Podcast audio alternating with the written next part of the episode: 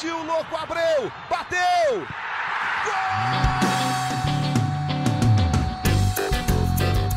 Está entrando no ar o podcast. Sabe de quem? Do Botafogo! Do Alvinegro, do Glorioso.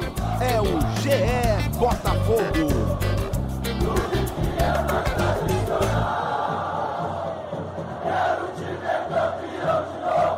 Salve, salve, torcedor alvinegro! É um grande prazer, é uma grande honra estar na sua companhia. É, hoje, fechando a série de entrevistas com os três candidatos à eleição, que vai ser na próxima terça, dia 24. É, Hoje com Valmer Machado, da chapa o mais tradicional, ele com vice Carlos Alberto Lanceta, Valmer advogado, 62 anos, e eu tenho a minha companhia aqui para ajudar nessas perguntas da entrevista, o Davi Barros, o Taiwan Leiras. Queria aproveitar e dar o bom dia, boa tarde, boa noite, afinal o podcast não tem horário, você pode ouvir a qualquer horário. Começando pelo Valmer. Valmer, um grande prazer te receber aqui para essa série de, de perguntas aí, para elucidar um pouco mais é, as ideias da sua campanha para o Botafogo. Bom, eu preliminarmente é que agradeço a gentileza de vocês possibilitarem, enquanto candidato à presidência do Botafogo, expor minimamente aquilo que pretendemos exercitar caso venhamos a ser reeleitos. E também as nossas saudações com quem eu tenho sempre o contato com o nosso Taiwan, com o nosso Davi, e eu hoje tendo o prazer de conhecê-lo também, e que, na verdade, tudo vai acontecer de modo a podermos transmitir minimamente algo que o torcedor do Botafogo deseja ou espera que posteriormente aconteça. Bom dia, boa tarde, boa noite, meus amigos. Taiwan Leiras, Davi Barros, tudo bem? Olá, Rafael. Olá, Valmer. Um bom dia, boa tarde, boa noite aí para todo mundo. É, boa madrugada até, de repente, né? Essa galera que está mais ligada na noite. Taiwan, bom dia, boa tarde, boa noite aí para você. Estamos aí mais, mais essa missão aí, mais uma série de entrevistas. Né? Fala, Rafael. Bom dia, boa tarde ou boa noite para todo mundo que nos ouve. Também um especial para o candidato Davi, que a gente vai conversar aqui hoje, para o Davi também, que a gente se fala todo dia. É, fechando né, essa sequência de entrevistas aí com os candidatos, espero que depois dessas três horas aí que a gente pôde proporcionar, o, o torcedor e o sócio do Botafogo possam é, ter elementos né, para tomar uma boa decisão na terça que vem. Davi, começar contigo. Pode fazer a primeira pergunta para o Valmer. Fica à vontade. Perfeito. Valmer, eu queria começar é, perguntando sobre finanças.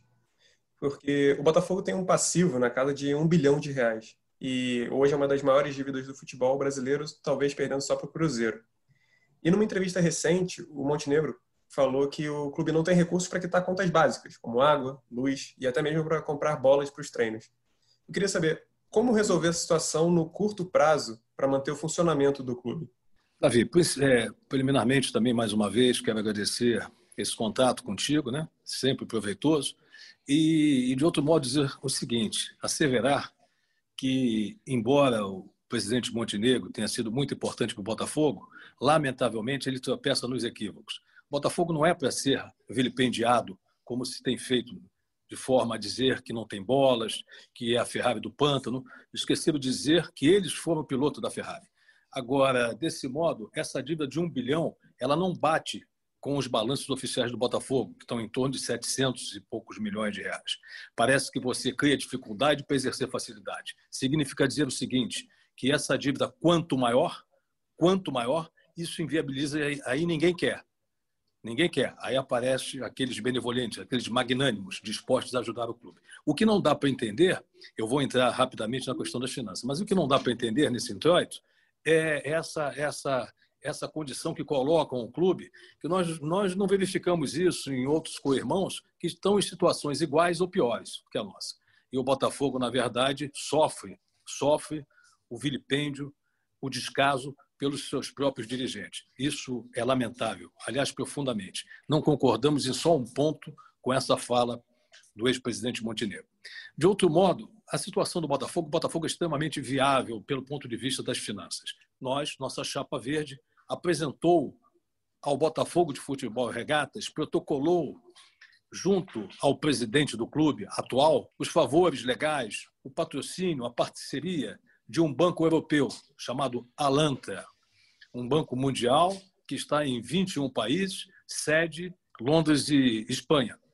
e de modo que não verificamos essa dificuldade. O Botafogo vai precisar realmente de um, de um freio de arrumação rápido.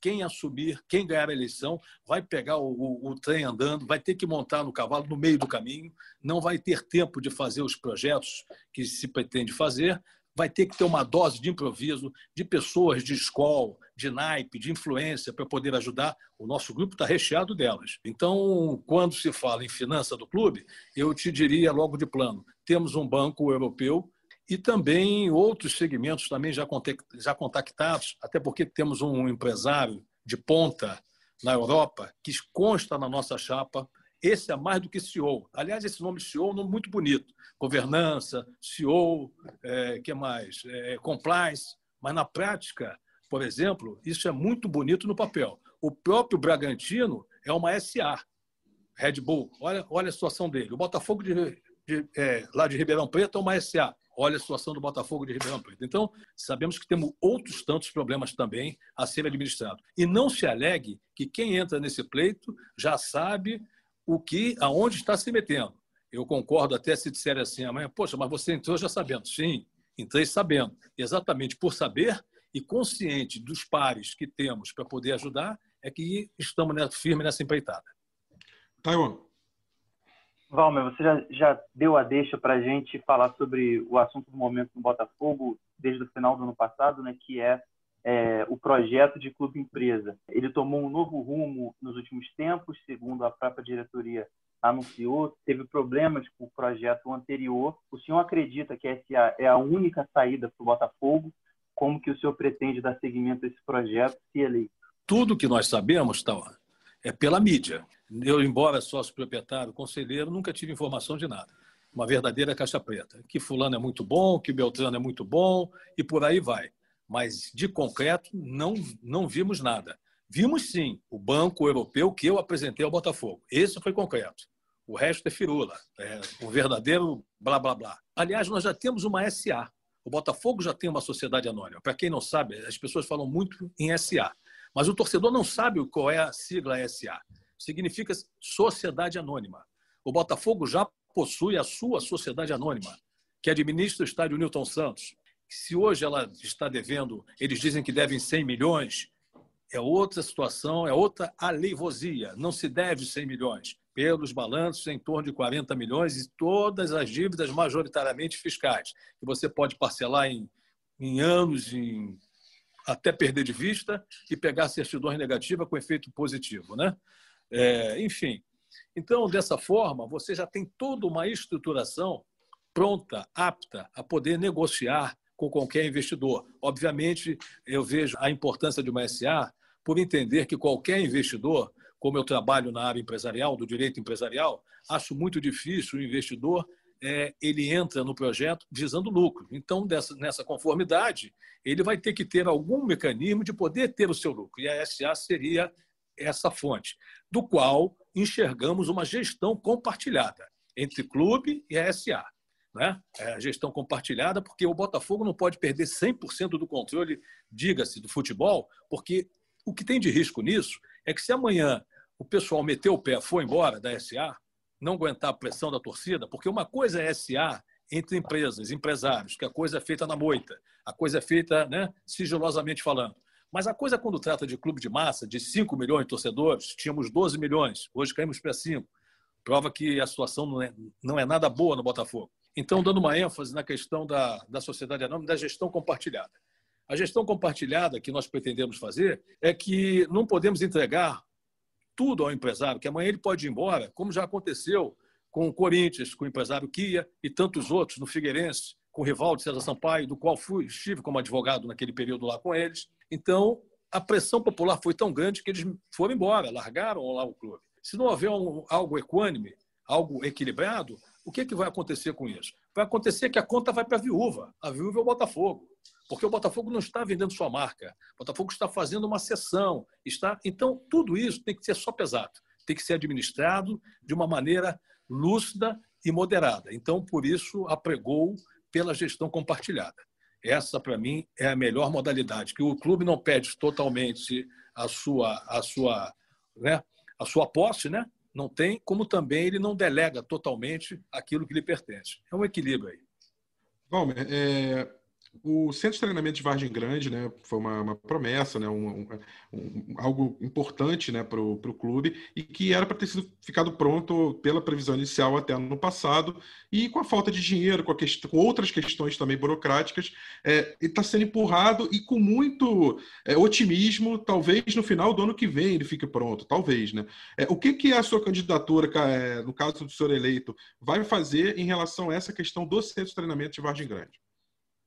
A primeira coisa será procurar o João Moreira Salles. Como já fiz um contato, ele não mencionou apoio, ele manifestou simpatia pela nossa candidatura e como também desejando sucesso. Isso já é um sinal, porque a minha chegada no, no João Moreira Salles se deu pela secretária dele, através de mensagens que fiz aleatória, de forma assim, olha, vou ligar, vou... Como, como todo advogado. Ele não está no Rio de Janeiro, mas com certeza ah, acredito que as portas estejam abertas para saber do próprio o que é que está acontecendo e quais serão as medidas que eles desejam promover. Porque o que se sabe, quer dizer, na verdade é o que não se sabe, né? Só tem uma história. É sempre que tem duas pessoas no Botafogo que falam pelos irmãos e são as duas pessoas sem, né, sem eles ninguém sabe de nada. E a coisa é muito difícil, você não tem como assim jogar no adivinho. Então eu preferi exatamente procurar e contando, né, certamente, uma vez, caso venhamos a ser reeleitos, procurar os irmãos, principalmente o João, foi quem sinalizou com muita simpatia uma curta mensagem para mim, e ser recebido por ele, né? E aí podermos com ele saber as intenções dele, porque são os melhores botafoguenses, os maiores que eu conheci na minha vida. E eu acho que por aí já foi uma porta aberta para que possamos definir o que é que vai acontecer. Se eu falar algo mais, eu estaria, estaria inventando, estaria criando uma expectativa que eu não sei o que é que tem lá, porque nunca ninguém soube. Parecia que o campo estava pronto, daqui a um pouco o campo não está mais pronto, daqui a um pouco tem uma rede elétrica que passa por cima do campo, aí descobriram que aquilo não pode fazer o quarto campo, é um negócio muito complicado. Então você tem que saber da fonte, do próprio. Viu? Almeida, eu queria saber agora, fazendo um pouco, talvez, um exercício de, de previsão, você sendo eleito, qual a sua primeira atitude? Como a minha candidatura é um movimento que tem uma natureza popular, nosso grupamento político ele não vem dos segmentos já existentes no clube, ele foi constituído de forma assim de pessoas 95% que nunca participaram da vida política administrativa do clube e ganhando com isso um apoio significativo da massa, dos torcedores. Te confesso que o, que o desejo, a primeira medida, seria me reunir com os torcedores no campo do Botafogo e fazer uma comemoração com eles de assim de agradecimento, porque não há como você ignorar uma torcida apaixonada como a do Botafogo, disposta a colaborar de todos os modos. Ontem mesmo eu fiquei observando, tem um grupo de ajuda que parece que já conseguiram 500 mil reais para ajudar o clube. Então você vê, a torcida quer ajudar de tudo que é modo, então você tem que puxá-los para perto. Agora, outras medidas se impõem, né? principalmente na questão do futebol. Já vamos pegar o campeonato andando, já vamos ter que ver de que forma você pode ajudar, pelo menos para manter os salários em dia, né? que isso é muito importante, né? prover essa situação para que, para que ninguém esmoreça. Né? Porque o momento político no clube, de fato, acredito que isso cria um abandono. Ao que parece, o clube está largado. Né? Então, isso é muito difícil a gente, a gente prever porque algumas coisas temos em mira, né? Mas aí seria mais ou menos assim algo que vamos tentar fazer na hora H. Aproveitando o assunto futebol, então, é, a gente queria que, que o senhor detalhasse um pouco como vai ser a organização do futebol na sua gestão, se, se já tem um nome para vice-presidente, para um diretor responsável, se vai ter algum profissional de fato responsável, quais nomes o senhor pode antecipar para a gente, ou se por enquanto vai manter quem está lá? Como é que o senhor pensa o futebol a partir de janeiro? Eu escolhi um vice que é um sócio emérito. É, desde os 10 anos, ele frequenta o Botafogo, campeão pelo Botafogo de 1960 a 72 no atletismo. É um homem de uma notoriedade incrível, passado limpo, respeitado, professor Lanceta. Lanceta tem uma bagagem não só é, futebolística, né? como também em outros esportes também olímpicos. Né? Ele tem quatro Olimpíadas, ele tem quatro Copa do Mundo no currículo dele. E confesso a você, a gente não vai ter como, né, é, nesse instante, né, é, segurar todos os segmentos do clube. Eu vou dar prioridade à, à gestão mais administrativa, de prospecção de recursos, né, para poder dar uma ajeitada no clube. E quem vai assumir essa parte vai ser o Lanceta. O Lanceta ainda não definimos se ele vai, se ele deseja ser o vice. É, imaginávamos que o ASA fosse sair, que eles falavam tanto que ia sair, marcavam um dia, isso, aquilo, outro. E aí, quando nós começamos a fazer o nosso projeto, nós não contávamos com o futebol. E disso, o Lanceta seria, na verdade, o CEO dos esportes olímpicos. Porque hoje, para você ter uma ideia, o Pinheiros de São Paulo, ele nos esportes olímpicos, eu vou voltar ao futebol, mas só dessa só essa abertura aqui do Pinheiro. É, os esportes olímpicos hoje, é, o Pinheiro de São Paulo parece que ele consegue, consegue de verba incentivada 80 milhões de reais. O Flamengo por aí ou mais. E o Botafogo não consegue nada. Então, alguma coisa está errado nisso. E nós temos uma companhia né, de esportes olímpicos que pode prospectar negócios, recursos. E nós temos aí possibilidades, até porque também temos gente influente na nossa chapa, e tudo limpo, tudo transparente, tudo com projetos legais, como qualquer um pode fazer. Agora, o, talvez a diferença seja a vontade de fazer e saber como fazer. São duas questões básicas: ter vontade e saber como operar a situação. Agora, voltando ao futebol. Então, em princípio, essa situação vai ficar sob a guarda do Lanceta.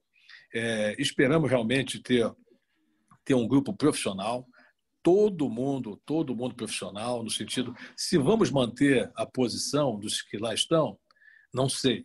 Vai depender tudo da conveniência e oportunidade. Se for para não atrapalhar o bom desempenho do clube, se verificarmos que eles estão indo bem com os jogadores e o time evoluindo, que hoje nós estamos na zona do rebaixamento. Se isso acontecer, podem ser mantidos. Agora, só não há promessa de que depois haverá continuidade, até porque toda mudança requer gente nova, fatos novos. Então, em princípio, o futebol ficaria a cargo do, do professor Lanceta. É, falando de futebol, Valmer, ainda, é, o Botafogo não conquista o título de expressão nacional desde 95, né? Aí são 25 anos, é, uma geração inteira, né, praticamente. É, e não tem dinheiro, né, nos cofres do clube, isso é, isso é sabido. O que que, sendo eleito, o senhor pretende fazer para ter um time mais competitivo, que brigue novamente por títulos de expressão, enfim? Qual é o teu plano? Olha, tem que ter uma dose de ousadia. Acho que para você ser campeão, você não basta só ganhar, no, não basta só estar com um time forte. Você tem que estar bem na base administrativa. Não adianta. O árbitro, em cinco minutos, ele acaba com o teu time. Bota dois, três cartões amarelos, dá gol que não existe. Você tem que voltar a ser respeitado. Para mim, esse é o artigo primeiro. Ser respeitado.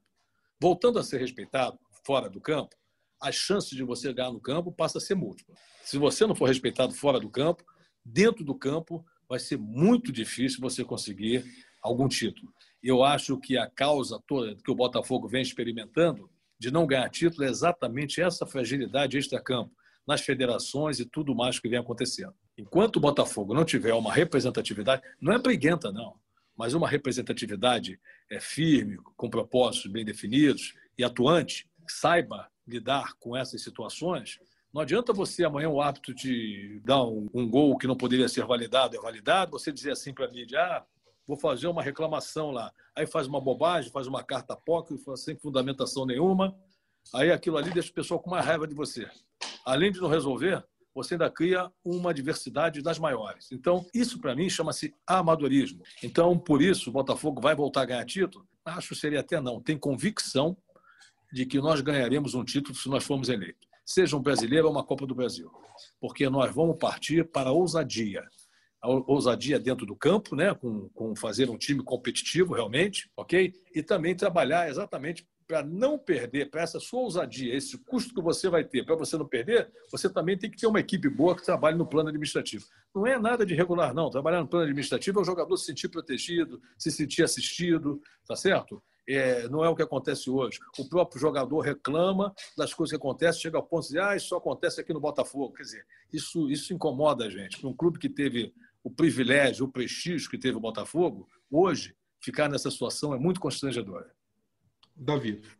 Valmer, em relação ao futebol feminino, é, além de ser obrigatoriedade na Comebol da CBF, é algo que vem ganhando espaço. Mas o Botafogo, pela situação financeira, investiu muito pouco na modalidade desde que ela foi retomada nos últimos anos. Eu queria saber como é que o senhor pretende tornar o futebol feminino do Botafogo mais atrativo e competitivo.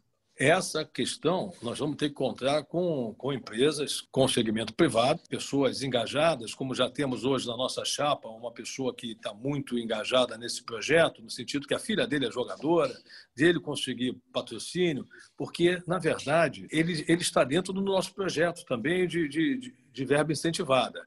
E, não obstante isso, também temos aí a possibilidade de aquelas coisas que acontecem, aqueles empresários que os filhos estão lá, que querem ajudar, isso vai ter que ser levado dessa forma e, com certeza, nós vamos ter aí pelo menos uma condição digna, né?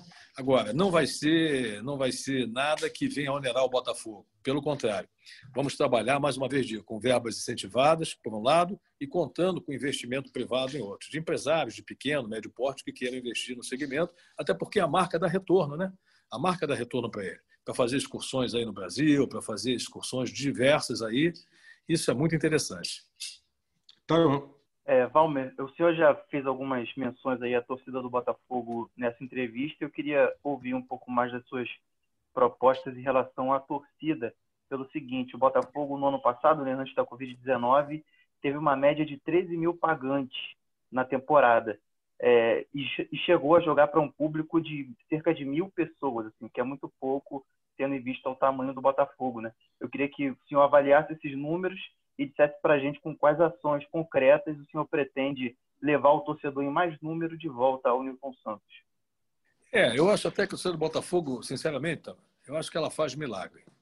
Porque o clube não ganha nada, como acabou desde 95, não ganhamos nada e a torcida continua com uma paixão fervorosa, uma situação absurda. Então, acho que, na verdade, o que eu teria para dizer é o seguinte: qualquer público hoje presente no estádio, ele está de acordo com aquilo que o Botafogo oferece. Primeiro, não metodologia de, de incentivar o torcedor, de criar facilidade. Tudo é difícil. Não sei se vocês sabem, mas chegar no estádio Newton Santos é difícil, estacionar é difícil, Entrar é difícil, é uma burocracia que não tem tamanho.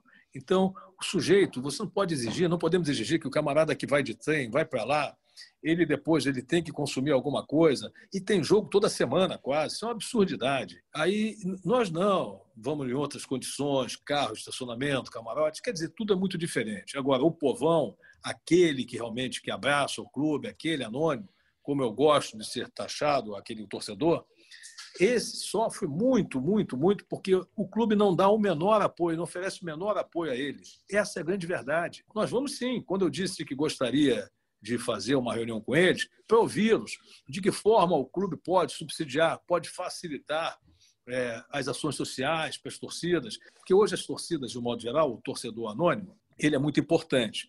Mas os grupos organizados também, eles têm hoje obras, sociais, obras sociais, que você pode levar a marca do clube, a grife do clube, para comunidades carentes, é, propostas bem bacanas que eu tive lendo, tive, tive observando e podem ser postas em prática. Agora, para isso acontecer, tem que haver uma proximidade. Enquanto isso não acontecer, essa proximidade não existir, vai ser muito difícil, vai ficar cada um para um lado. E aí querer que, o, que a torcida vá em peso não vai acontecer. Ela foi, ela respondeu positivamente por ocasião da Libertadores das Américas em 2017. Né? Então está provado. Se o time for bem, a torcida vai. É o produto que você compra. Agora, se você não tiver um bom produto, o camarada não vai. Porque nós temos que parar para pensar o salário mínimo do Brasil, as condições precárias das, do cidadão brasileiro e o número de jogos de futebol que existe toda semana. É campeonato disso, é campeonato daquilo. E aí as pessoas só querem que a torcida. Então, o torcedor assim menos favorecido, ele não vai comer, não vai sustentar a família, só vai viver pagando ingresso e pagando. Então, quer dizer, eu acho que a torcida do Botafogo, ao, ao, concordo com você, quando o número se torna pequeno, em razão do tamanho, porém, a única justificativa é que não ganhamos título nenhum e não há motivação que outros compareçam, a não ser aqueles que são realmente fervorosos, apaixonados e que não medem esforços em qualquer lugar para assistir o Botafogo. Outra forma de fidelização que vem sendo tentada, né, Valmer, nos últimos anos é o programa de sócio-torcedor. Ele ultrapassou um pouco mais de 31 mil agora, né, recentemente, mas ainda é um número muito baixo, né, se a gente comparar com outros clubes, até do Brasil e do exterior. É, em sendo eleito, o que, que o senhor pretende fazer para tornar esse programa mais atrativo, ou, ou, ou se acha que não é esse o caminho, enfim? Não, acho esse programa excepcional. Acho que nós temos que. É por isso é que eu acho importante é, esse contato, essa proximidade com a torcida, para a gente entender, porque você sabe que a opinião popular ela é muito significativa, né? A gente forma uma convicção, forma uma ideia. Então é muito importante nós sabermos. Botafogo gostaria que está em torno de 100 mil sócios, mas aí também convenhamos. Aqui eu acabei de falar agora para, o Tayan. Como é que nós vamos ter 100 mil sócios? O que, que nós damos em troca? O que, que nós damos em troca? Qual é a moeda de troca que dá? Ah, ajudar o clube. Peraí, o cara quer ajudar o clube, mas às vezes R$ 14,90, às vezes ele não tem. Ele não quer tirar, às vezes, da comida do filho, alguma coisa. Faz falta 15 reais para quem é trabalhador. Então não é fácil. Você tem que dar alguma coisa para poder ter algo também de volta. Então tem que ter, é via de mão dupla. Hoje, é o que parece, é via de mão única. O Botafogo cobra, mas nada oferece. Né? ao torcedor. Então, acho que essa, essa, essa, essa proximidade com o torcedor vai ser muito importante mesmo, porque nós vamos ouvir as sugestões deles, de que forma, claro, dentro da medida possível, adequar aquilo que couber, né? o caso concreto. Não, né? Mas ouvir é muito importante. Ouvir é a palavra-chave, o sentimento da torcida, até para ela se sentir reconhecida, prestigiada, e aí sim motivá-la a comparecer em maior número, maior número aos estádios. Porque um vai dizendo para o outro, olha, essa, pô, essa nova administração, os caras estão fazendo, vamos lá dar força, já que eles estão fazendo a parte dele, vamos fazer a nossa. Então isso multiplica realmente. Davi. É, você falou agora um pouquinho da torcida e às vezes até a própria torcida pressiona para a troca de técnicos, né? É, nesse século 21 foram 34 técnicos no Botafogo, entre indas e vindas, e só esse ano de 2020 o Botafogo já está no quarto é, eu queria saber é, o que você acha dessa troca constante de técnicos e como é que você se compromete, caso não concorde, como é que você se comprometeria a fazer diferente na sua gestão? Olha, sempre a, bomba estoura na mão do treinador, né?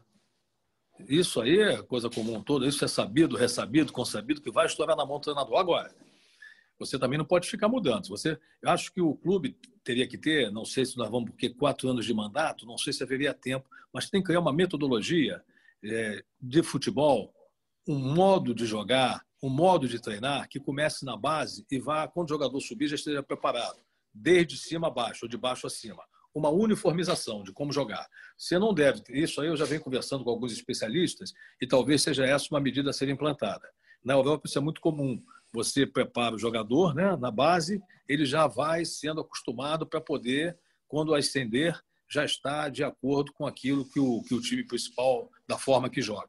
Então, por isso, acho que tem que ter um tempo para você. Você tem que manter o treinador durante um tempo. Você tem que manter porque você tem um período de transição. Agora, óbvio que é muito difícil.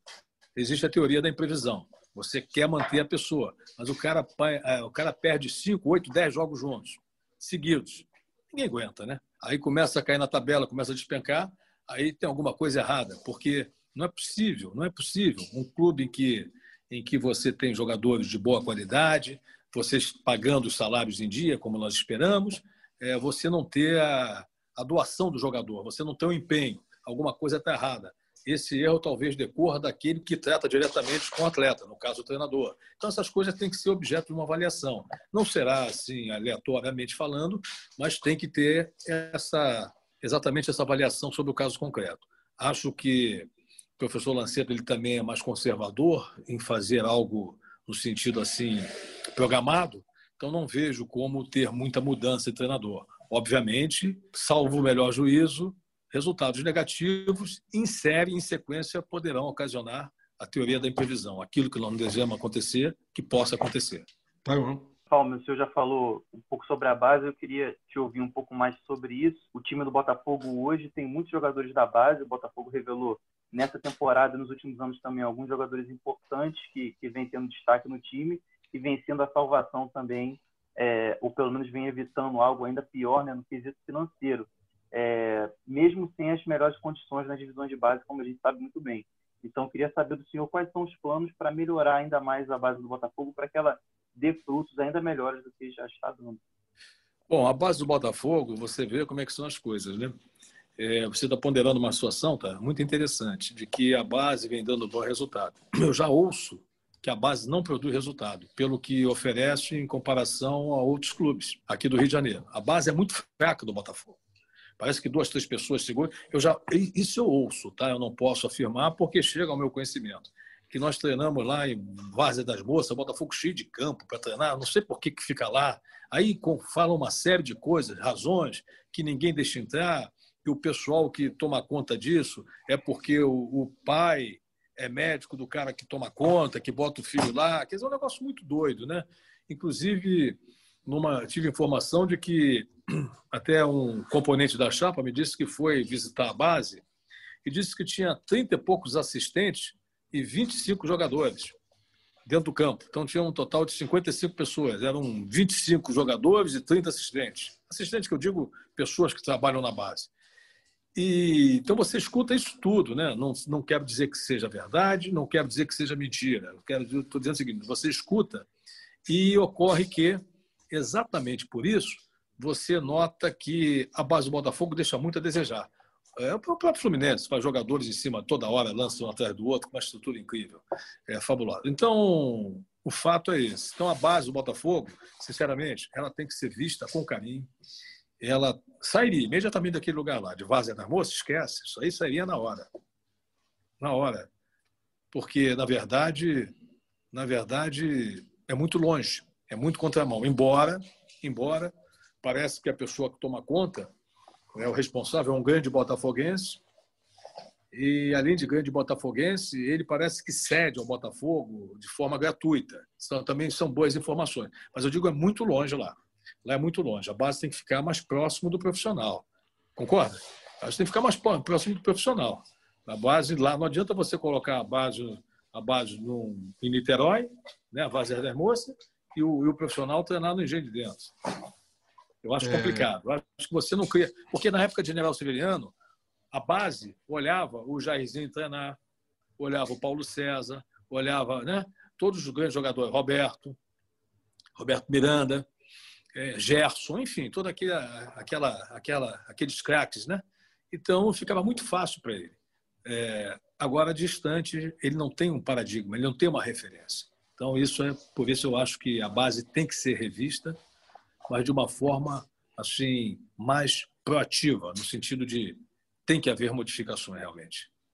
É, Valmas, você falou da, lá do Cefat, né, da, da, sede lá de Vaz das Moças, e olhando aqui, o Botafogo tem é um clube que tem bastante sede, né, tem bastante é, ativo, enfim. General Severiano, uh, a gente tem o Maurício Kumar, né? A gente tem Sacopan, do Remo, tem Marechal Hermes, tem Caio Martins, que é da Prefeitura de Niterói, mas de qualquer maneira está cedido ao Botafogo, tem a sede campestre de Jacarepaguá, é, tem o próprio estádio Newton Santos. Então, assim, é, qual, qual que é o plano do senhor, em caso eleito, é, para conseguir trazer é, não só dinheiro, mas é, fazer com que essas sedes tenham movimento, sejam ativas e é, importantes para o clube de uma forma muito maior do que são hoje, né, no caso. Perfeito. Ah, nós temos uma proposta, está no projeto nosso, né, que denominamos Cidade Botafogo. E foi pensado na, na, quer dizer, na maneira de estruturar, porque nós temos muita sede, muita coisa espalhada. Nós temos que ter um controle, um gerenciamento sobre isso. Tudo abandonado. Se você perguntar, ninguém sabe. Segundo me dizem, porque eu também não vou lá perguntar. Pessoas da chapa que comentam comigo, poxa, ninguém sabe aquilo, eu fui perguntar isso, fui perguntar aquilo outro. É um, é, olha, a última, inclusive, o próprio CT hoje, que é do Botafogo, o CT lá de Vargem Grande, parece que duas pessoas foram lá não puderam, não puderam entrar. É, não puderam entrar porque o vigia não deixou entrar. Mesmo sendo sócio do Botafogo, dizendo que aquilo ali estava uma questão que o, que o pessoal do Botafogo estava proibido o acesso. Quer dizer, você não entende o que, que é, o que, que não é. Se você for perguntar, ao mesmo tempo sai na mídia no dia seguinte que você, que o CT, o campo está adiantado, que as obras estão adiantadas, é muito difícil você você opinar no escuro. Agora, essa cidade de Botafogo vai ser uma vai ser um congressamento, né? O armazenamento, né? Um gerenciamento de todos esses nossos ativos, esses patrimônios, com quanto visando algum tipo de lucratividade. Por exemplo, Dona Terezinha. Nós temos aí em Mira uma coisa que nunca aconteceu. Nós temos como aquela área é uma área ambiental, aquilo ali é uma coisa incrível. Por que não, por que não criarmos a ONG Ambiental Botafogo? Porque temos fundos perdidos de recursos que podemos, além de arrecadar, manter aquela sede ativa, né, com sócios frequentando, podemos também fazer investimento nas escolas, né, nas escolas estaduais, levando projetos incentivados do Botafogo, porque é, importância, é muito importante divulgar a marca. Você não ganha torcedor só pelo futebol. Você ganha torcedor também por outros segmentos. É, você ganha pelo basquete, você ganha pelo vôlei, você ganha é, pelo atletismo, por tudo que é segmento, você ganha torcedor. Então, o fato é que o Botafogo precisa ser vendido bem. O Botafogo não pode ser mal vendido, mal falado, não pode ser criticado como fazem. É, é uma absurdidade. Então, a cidade de Botafogo é um projeto que foi pensado realmente é, assim, implantação de uma cultura vencedora, tá? Na nossa administração, uma vez vencendo, a palavra proibida não tem dinheiro. Está proibido isso.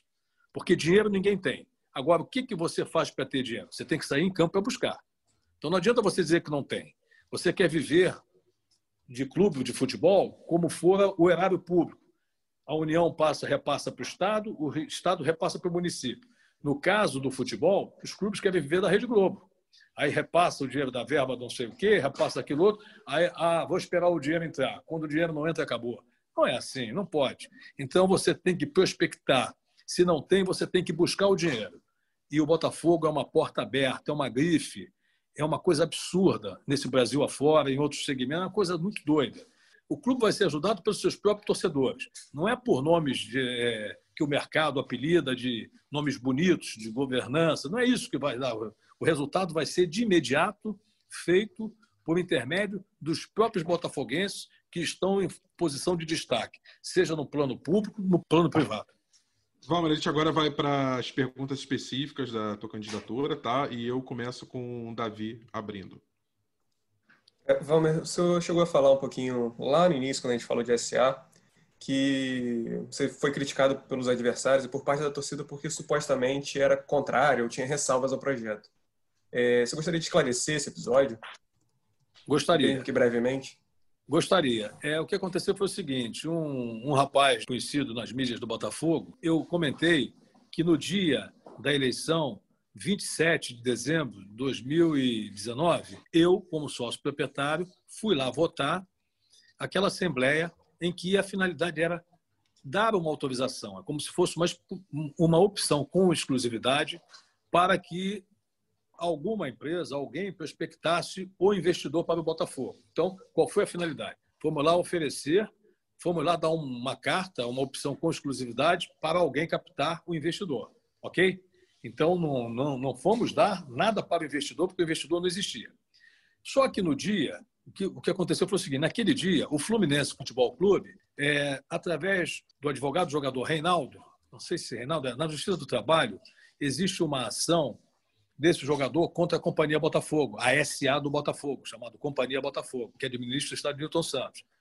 E de manhã, por volta de 7 horas da manhã, 7 e meia, um oficial de justiça do trabalho foi lá no Botafogo e intimou o presidente do Conselho Deliberativo a não realizar aquela assembleia à noite por conta de uma decisão judicial suspendendo a assembleia, em razão de que o estádio Newton Santos o, o estádio Newton Santos, ele, ele, ele é garantidor desse jogador, do pagamento desse jogador Reinaldo. Parece que são 2 milhões de reais, alguma coisa assim.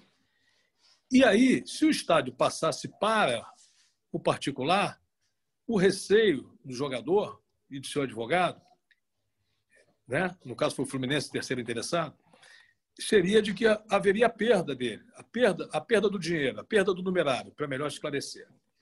Quando eu fiquei sabendo disso, eu disse, poxa, eu fui, eu fui para uma audiência, eu fui para uma assembleia que eu não sabia que ela estava suspensa. Ela estava suspensa, estava não, está suspensa tecnicamente falando. Aquela assembleia que aconteceu, o Botafogo não virou o jogo ainda. Eles alegaram que o juiz do trabalho é incompetente. É incompetente, mas está valendo.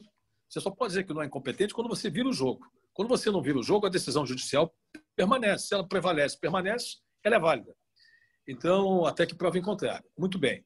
Aí eu cheguei disse assim: olha, é, falei com um amigo e o meu áudio vazou. Eu disse assim: olha, é, a questão do estádio não poderiam ter colocado no edital a sessão do estádio Newton Santos. Esse é um próprio municipal do qual o Botafogo é, é cessionário. Não poderia passar para investidores. Foi a gota d'água, foi a, do, a gota d'água para dizer que esse cara, no caso eu, é contra a SA. De contrário à SA, é muito difícil, porque eu vivo no mundo empresarial como advogado de grandes empresas, graças a Deus. Agora, como eu também conheço muito SA que deu certo, como muito SA que não deu certo. Tá certo? Então, isso, isso é muito comum. Não significa dizer que uma SA vai chegar lá, vai investir, vai. Não, não é assim. A gente trabalha com clube de massa, nós estamos falando em clube de massa, não estamos falando de, de empresas entre uma empresa e outra. Então, disso, a resposta que você me possibilita hoje esclarecer é que exatamente aconteceu de eu comentar algo relacionado à transferência do estádio Newton Santos. Nada mais do que isso. É, tá.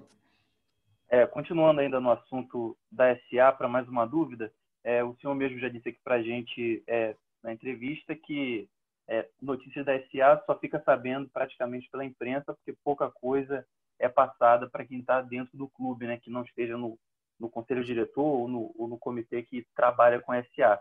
Mas no fim de outubro houve uma reunião em que foram é, convidados todos os candidatos para que eles soubessem do, das condições da SA de momento e quais seriam as opções do Botafogo a partir do próximo ano.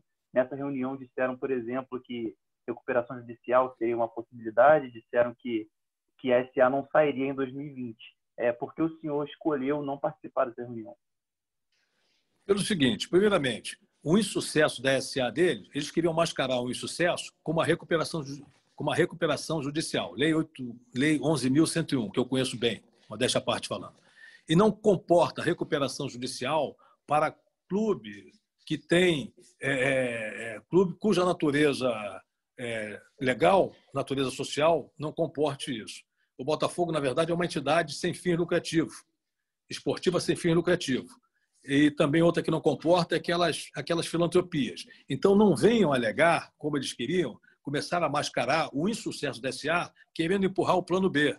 Ah, agora surgiu com uma nova metamorfose para não dar recuperação. Isso é uma absurdidade. Eu fui o primeiro a falar. Tecnicamente, não há plausibilidade nenhuma nessa postura. Eles queriam mascarar o que não conseguiram realizar com uma outra mentira. Então, eu não poderia me submeter a um parquinho deles, qual seja, frequentar, primeiro ir no escritório de um advogado que eu não conheço. O advogado só vai no escritório do outro quando é colega ou quando tem alguma coisa que justifique, algum acordo profissionalmente falando. Fora isso, não dá. Por que, que não fizeram local público, em General Severiano? Para ter publicidade. Amanhã, se eu vou num lugar desse, o que, que vão dizer? Ah, ele teve aqui, ele ouviu isso, ouviu aquilo. E, poxa, vamos combinar também. Em outubro, há um mês antes da eleição, eles já teriam mais que ir embora. O que, que eles querem falar? Querem justificar o quê? O fracasso? O que nada fizeram? Ah, pasme, isso é uma brincadeira de mau gosto. Então, não fui e não iria. E jamais irei num lugar desse em que eu tenha a noção, tenha a percepção de que queriam ali criar uma situação de que amanhã o Valmer esteve aqui, ele soube disso, nós falamos para ele, até porque também poderiam apresentar alguns novos projetos para querer me vincular. Eu não quis ficar vinculado a ninguém, meu grupo é autônomo, nós somos a verdadeira oposição, nós somos de fora para dentro, nós somos de fora, nós não estamos ligados a agrupamento político nenhum. Oito grupos políticos acompanham, numa verdadeira coxa de retalho, determinado candidato. E o outro grupo político está seis anos no poder. Nosso grupo político foi formado a partir de março não tem nada. Nós somos aí um, um bando de, como diz aqueles corintianos, um bando de loucos querendo ajudar o Botafogo, fazendo, fazendo uma versão à questão do Corinthians, né? Então, quer dizer, não, não teria como, pois, nesse final de mandato, ouvir, pelo amor de Deus, isso aí eles queriam usar essa questão de mídia para dizer que os candidatos foram, que eles esclareceram e que eles não querem sair do patamar, não querem sair dos, da visibilidade. Eles não querem sair do holofote. Aliás, querem até sair, mas querem sair por cima. E eu não fui dar essa chance de frequentar o parquinho deles, porque isso não combina com meus propósitos profissionais nem cotidianos da vida. É, Val, mas por outro lado, o fato da sua chapa não ter tantas pessoas é, que já que são da política do clube, que já participaram em algum momento, isso não pode gerar problemas em, em administrar o clube, já que você tem que entender a situação atual de penhora, de situação financeira, é, de uma organização sem fins lucrativos, né? E, e, como é o Botafogo e afins, enfim. É, isso não pode gerar uma dificuldade prática na gestão do clube. Olha, Tico, eu vou te responder o seguinte, com toda sinceridade, eu acho que a tua pergunta é muito oportuna, muito, muito boa sacada. Vou dizer o seguinte, a nossa chapa tem tem em média cinco desembargadores, tem ex-chefe de delegado de polícia, ex-chefe de polícia, tem diversos médicos, isso, advogado, tem de tudo, jornalista, tem de tudo. Inclusive o secretário nacional do futebol faz parte da nossa chapa atual.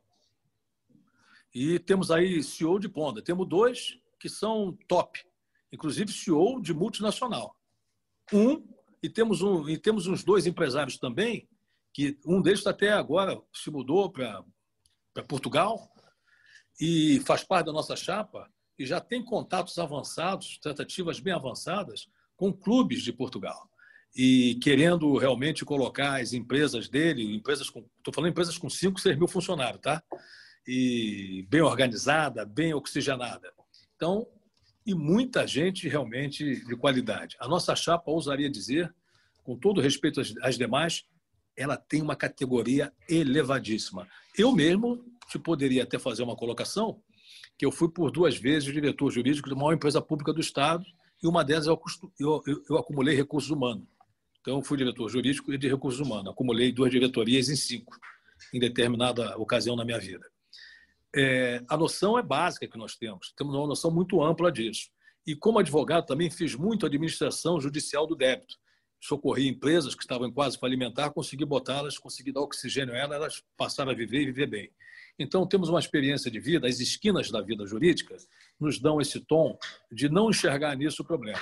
Até porque primeira coisa que nós tivemos que fazer, fizemos, foi escalar um bom time para ficar junto. Hoje nós temos, te confesso, um time de elevado naipe. O Valmer, eu queria que você detalhasse de repente um pouquinho mais sobre a questão do, do Banco Europeu, que você até chegou a falar um pouco lá em cima, no início do, da entrevista. É, em julho, o senhor apresentou interesse do, do banco, né, estruturar as finanças, mas a atual diretoria não comprou a ideia. Esse investimento está garantido se o senhor for eleito? O Botafoguense poderia contar com ele? Pois é, isso foi feito pelo Banco Alanta, o nome do banco é esse, é um banco de investimento Alanta.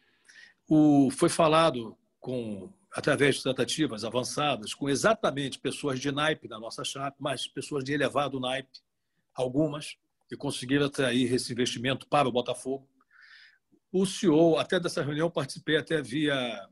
Quando a carta saiu, houve uma reunião e nós fizemos uma reunião até por por aplicativo. O CEO da Alanta em Portugal, o CEO da Alanta é, na Espanha e o CEO aqui no Brasil, que fica em São Paulo.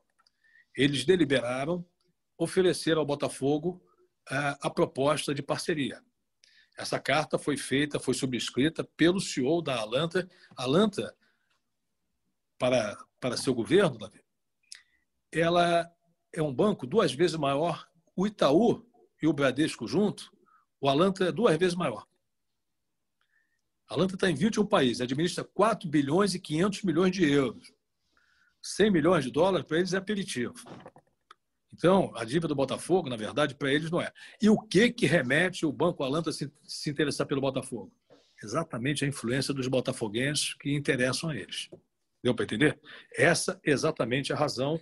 E eles quererem o Botafogo, porque lá fora, o Botafogo e o Santos são os clubes mais conhecidos. Não adianta, não adianta. Ninguém, ninguém vai pagar a história. A história ninguém apaga. Não ganha título, tudo bem, como diz o próprio Montenegro, que é a Ferrari do Pântano, mas lá fora é uma coisa absurda. É Botafogo e Santos. Então, eles já têm essa ideia do Botafogo, né, daquele poderio, coisa e tal. Então, com tudo isso, houve essa, houve essa, essa intenção deles e a carta foi protocolada, assinada o, estávamos atravessando um momento de pandemia, o nosso portador, que é um membro da chapa, ele foi na casa do Nelson, é, do presidente do Botafogo, e assinou, o presidente do Botafogo assinou de próprio punho, recebendo a carta. Depois, a resposta que foi dada é que eles não tinham interesse, que procurasse uma consultoria, que é um, uma ou duas salas que existe aí de vendendo consultoria lá em São Paulo. Quer dizer, o Arlanta, que é um banco com poderio, vai procurar a consultoria porque a consultoria que tem a prioridade para tratar o assunto do Botafogo. Aí a coisa eles não quiseram, ficou para lá. Aí você pergunta, mas como é que estão as coisas hoje? Estão indo bem. Estão bem ainda, estão sob controle, né? Estão sob controle porque exatamente essa nossa ponta, esse, esse super empresário, está mantendo contato com eles, está abadando o tempo todo, né? E eles estão na expectativa realmente, no aguardo, né? Se nós vencermos a eleição, eles, eles poderem vir. Não sei se com outros eles viriam, com outro candidato vencendo viriam, porque como já foram rechaçados no primeiro momento, talvez a questão deles, o, o europeu é muito difícil nesse negócio, ele talvez não, não seja até porque eles já se colocaram numa posição de que, que eles não precisam do Botafogo. Ficaram tão chateados com a receptividade ruim que tiveram por parte do Botafogo, que, na verdade, houve essa, essa nossa ponta, né? esse nosso empresário de ponta que tem contato com eles, é que, na verdade, conseguiu demovê-los da ideia, não, mas peraí, isso aqui nós não deu, mas vamos esperar, se a Chapa Verde vencer, se o Valmer vencer a eleição, nós precisamos de vocês. Aí dizem, então tudo bem. Aí parece que eles permanecem consentindo, parece que eu digo que eu estou distante, né? mas consentindo ainda com o investimento. E que nós contamos muito, né? Contamos muito com eles. Valmer, chegamos ao fim do nosso tempo. Queria te agradecer, agradecer a sua presença, a sua disponibilidade, é, para esclarecer o torcedor alvinegro, né, que é o objetivo aqui desse podcast, é, trazer o torcedor alvinegro para a realidade do clube e ajudar né, os sócios que forem votar na próxima terça-feira e mesmo quem não for votar, que, que ama o Botafogo, que vive o Botafogo é, dia, tarde e noite, poder entender um pouco mais as propostas dos candidatos.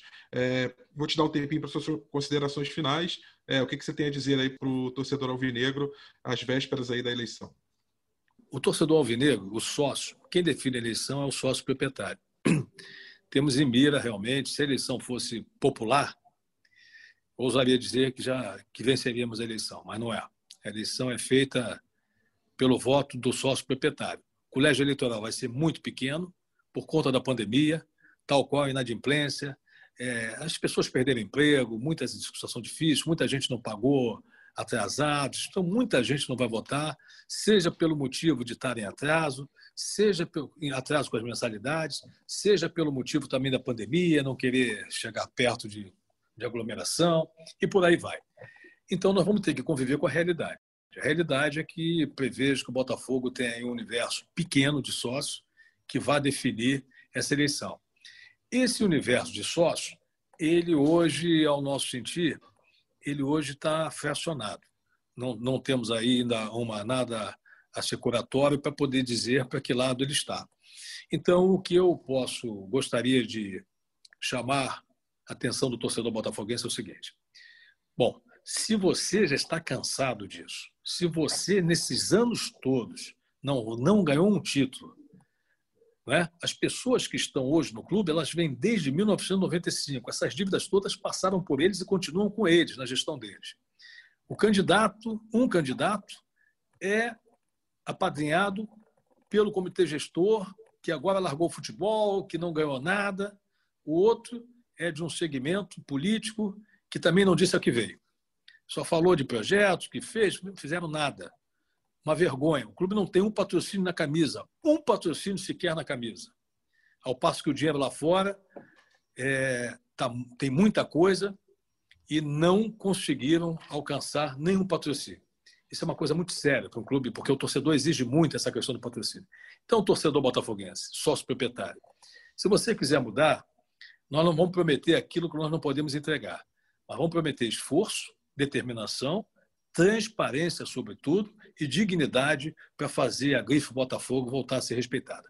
Isso eu acho fundamental, de extrema importância, mormente com o torcedor, aquele que é a verdadeira alma e a razão de ser do clube. O sócio proprietário, por sua vez, nem sempre é torcedor do Botafogo, porque o Botafogo é um clube social, tem sócios também que não torcem pelo clube. Quanto a esses, eles terão todo o atendimento daquelas necessidades básicas, com quanto frequentar a piscina, a sede social, melhorias, entretenimentos, que eles nada têm a lhes oferecer ao Botafogo. Então, por isso é que nós temos hoje uma direção mais focada para o torcedor do que propriamente dito para o sócio contraditoriamente falando, sendo ele sócio quem vai definir a eleição. Então esperamos aí que o sócio, mesmo não torcedor do Botafogo, desejando melhoria na condição social, venham conosco, porque realmente vamos dar todo o acesso de melhoria que todo sócio proprietário do Botafogo merece. E agradeço por toda a atenção. Foi uma honra estar com vocês aqui nesse podcast. Obrigado, Valmer. Obrigado, Taiwan pela ajuda aí na condução da entrevista e nos vemos na próxima. Valeu, Rafael. Obrigado especial ao Valmer, ao Davi também, todo mundo que está escutando a gente, que veio até o final. É, agora está com o torcedor do Botafogo, né? Na terça-feira a gente vai estar tá lá, o GE vai estar tá lá presente para poder apurar tudo certinho, para poder cobrir essa eleição. Obrigado, Davi. Até o próximo GE Botafogo. Obrigado, Rafa Valmer. Obrigado pela presença. Taiwan, sempre bom revê-lo. E é isso, terça-feira, agora estaremos lá, lá em General Severiano, aqui em General Severiano, que eu moro perto, e a ver quem, quem em janeiro vai passar a comandar o Botafogo. Obrigado para você, obrigado a você, torcedor alvinegro. É, o GE Botafogo volta na semana que vem com mais notícias do clube e você pode acessar ge.globo barra Botafogo ou ge.globo barra podcasts para acessar os mais de 40 podcasts que a gente tem. Convido você a conferir um pouco do que a gente tem também no, em outras modalidades, em outros esportes, que também são muito legais, outros podcasts. É, a gente fica por aqui. Esse podcast teve edição da Raquel Guarino, coordenação minha, Rafael Barros, gerência do André Amaral. A gente se vê numa próxima. Um abraço. Fui!